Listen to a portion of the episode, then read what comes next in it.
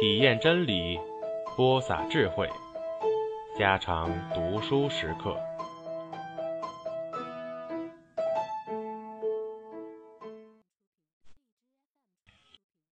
十，吃饭时，隔西有人喊过渡，翠翠抢着下船，到了那边，方知道原来过渡的人便是船总顺顺家派来做替手的水手。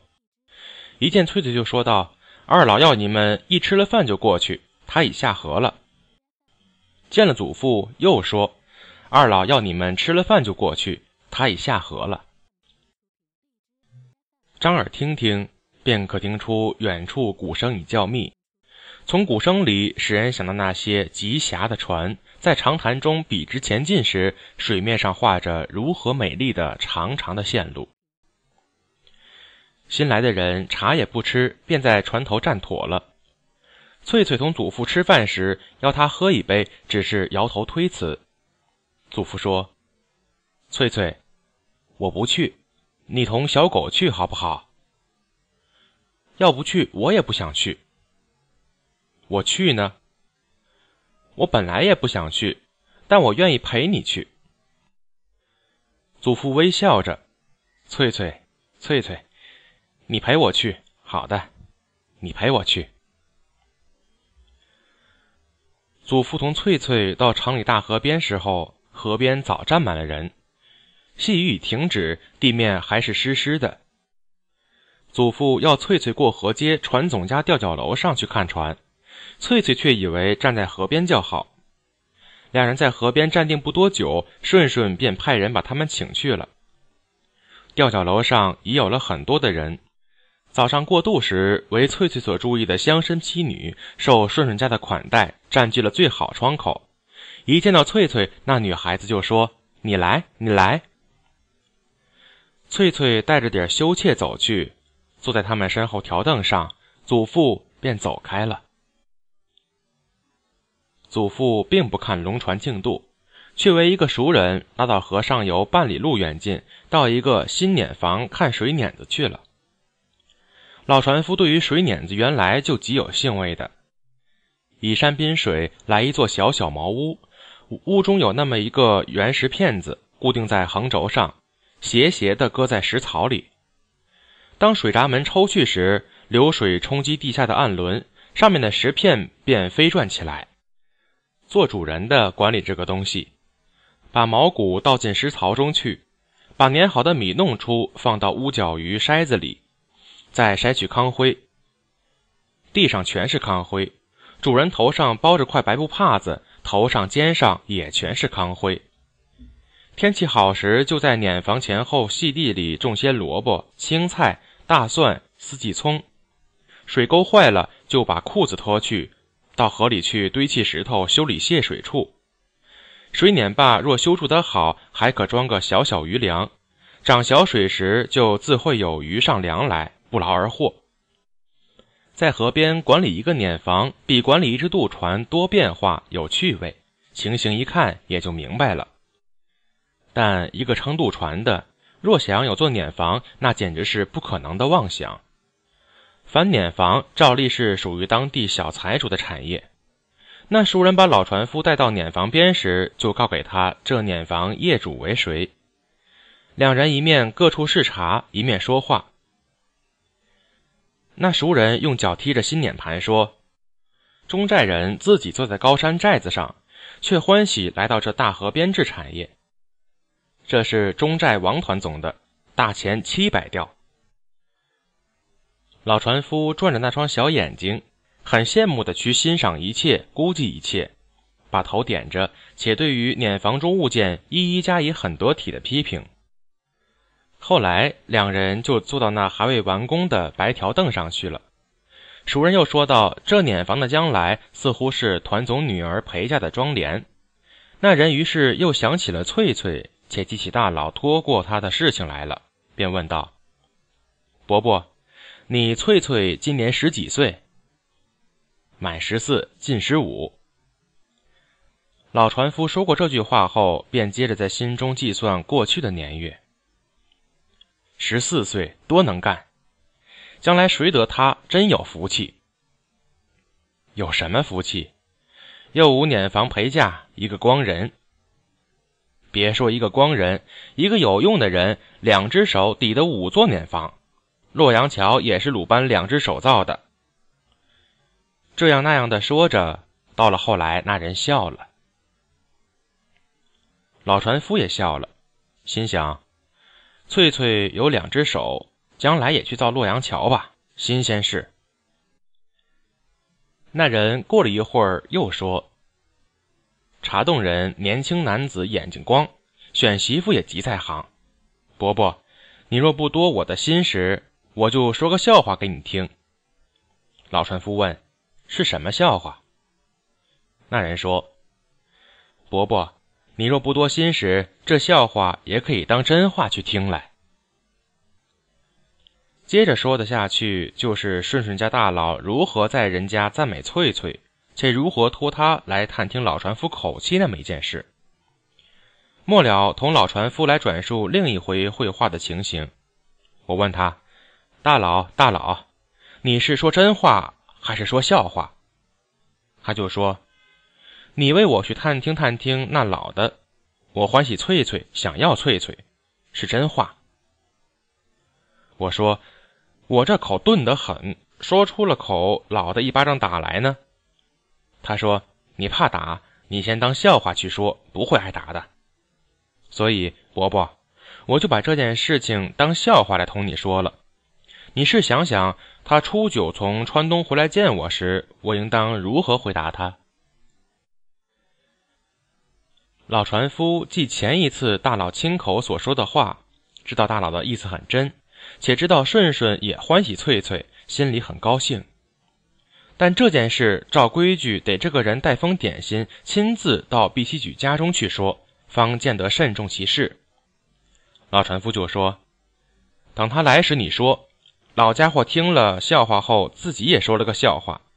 他说：车是车路，马是马路，各有走法。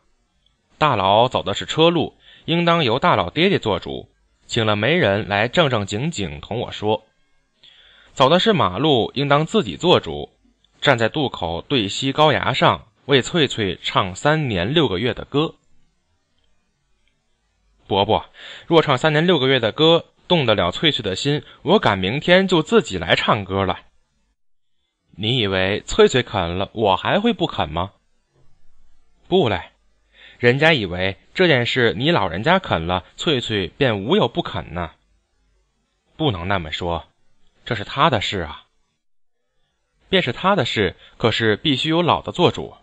人家也仍然以为，在日头月光下唱三年六个月的歌，还不如得伯伯说一句话好。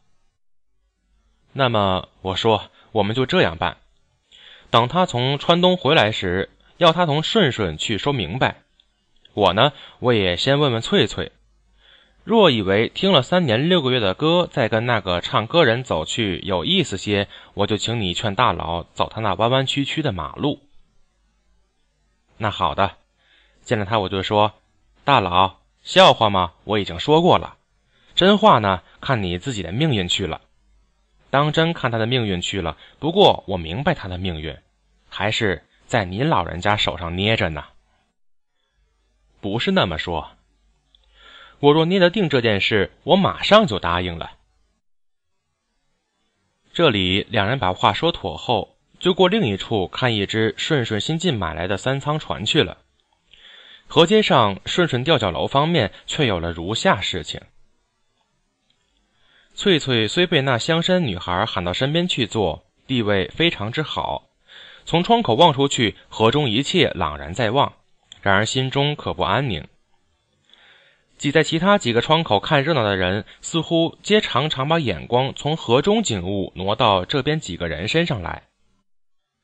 还有些人故意装成有别的事情样子，从楼这边走过那一边，事实上全为的是好好仔细看看翠翠这方面几个人。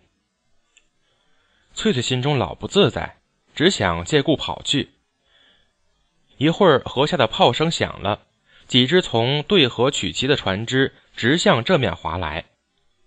先是四条船皆相去不远，如四支箭在水面射着，到了一半，已有两只船占先了些。再过一会子，那两只船中间便有一只超出了并进的船只而前。看看船到了税局门前时，第二次炮声又响，那船便胜利了。这时节，胜利已判明属于河街人所划的一支，各处便皆响着庆祝的小鞭炮。那船于是沿了河街吊脚楼划去，鼓声砰砰作响，河边与吊脚楼各处都同时呐喊，表示欢乐的祝贺。翠翠眼见在船头站定，摇动小旗指挥进退，头上包着红布的那个年轻人，便是送酒葫芦到碧溪局的二老。心中便印着三年前的旧事：大鱼吃掉你，吃掉不吃掉不用你管。狗狗，你也看人叫。想起狗，翠翠才注意到自己身边那只黄狗已不知跑到什么地方去，便离了座位，在楼上各处寻找他的黄狗，把那船头人忘掉了。他一面在人群里寻找黄狗。一面听人家说些什么话。一个大脸妇人问：“是谁家的人坐到顺顺家当中窗口前那块好地方？”一个妇人就说：“是寨子上王乡绅家大姑娘，今天说来看船，其实来看人，同时也让人看。人家命好，有福分坐那好地方。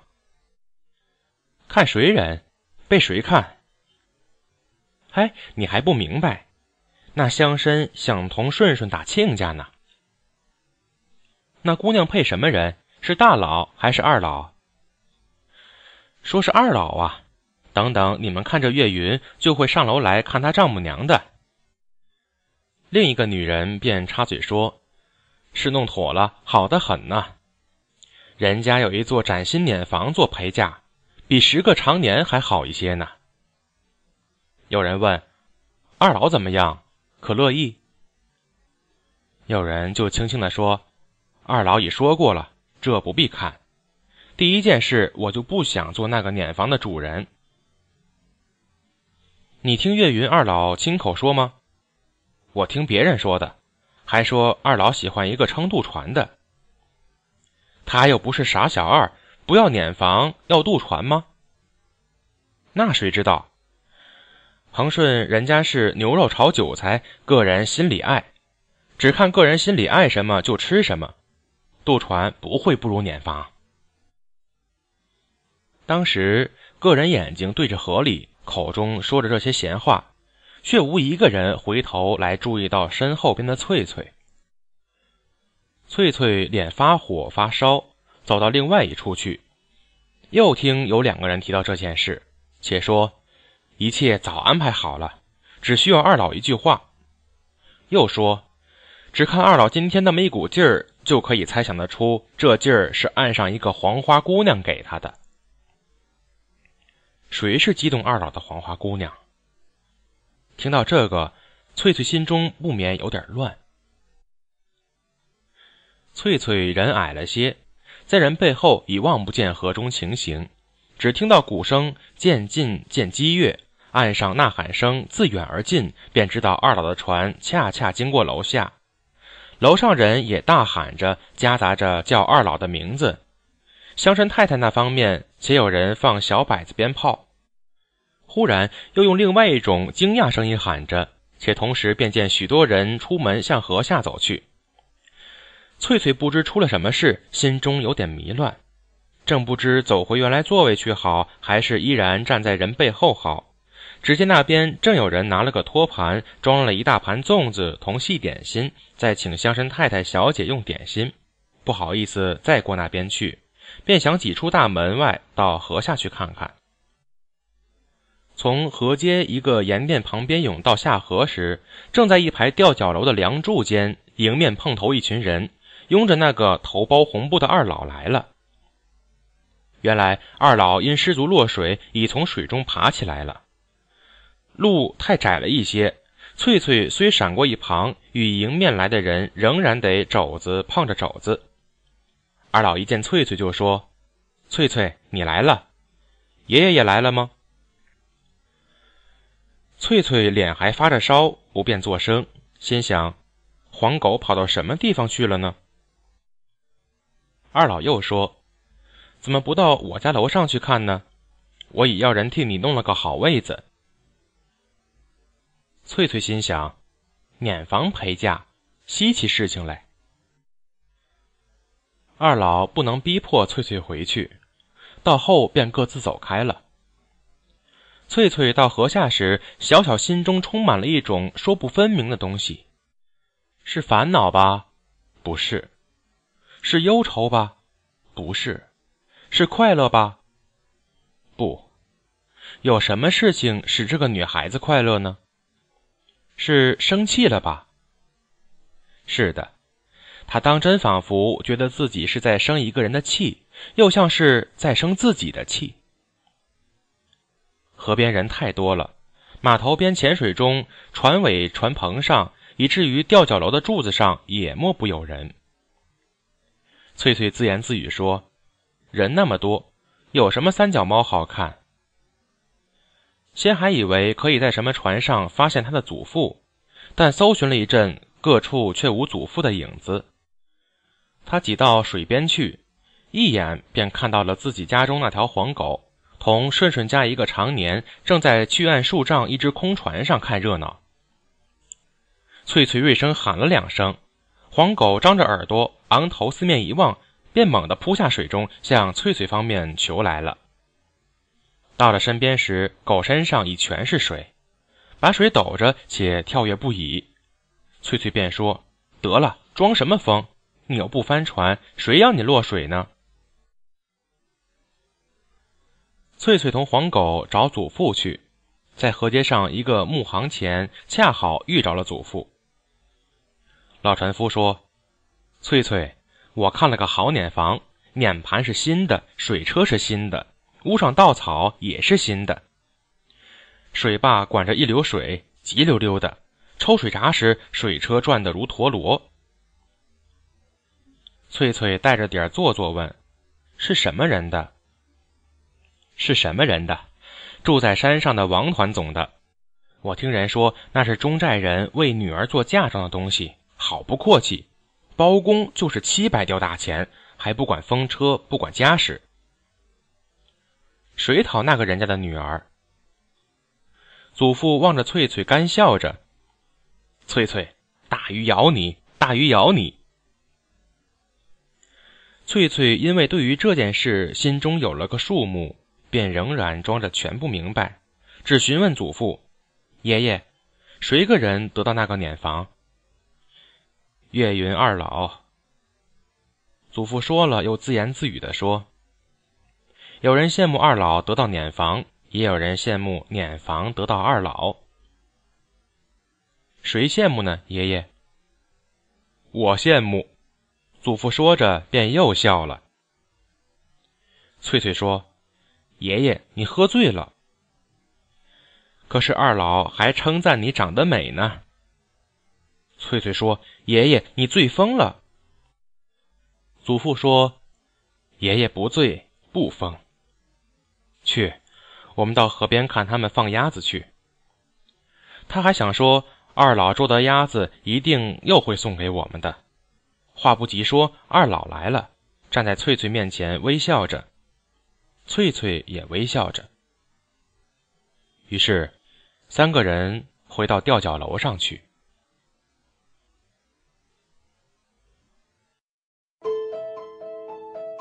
家常读书制作，感谢您的收听。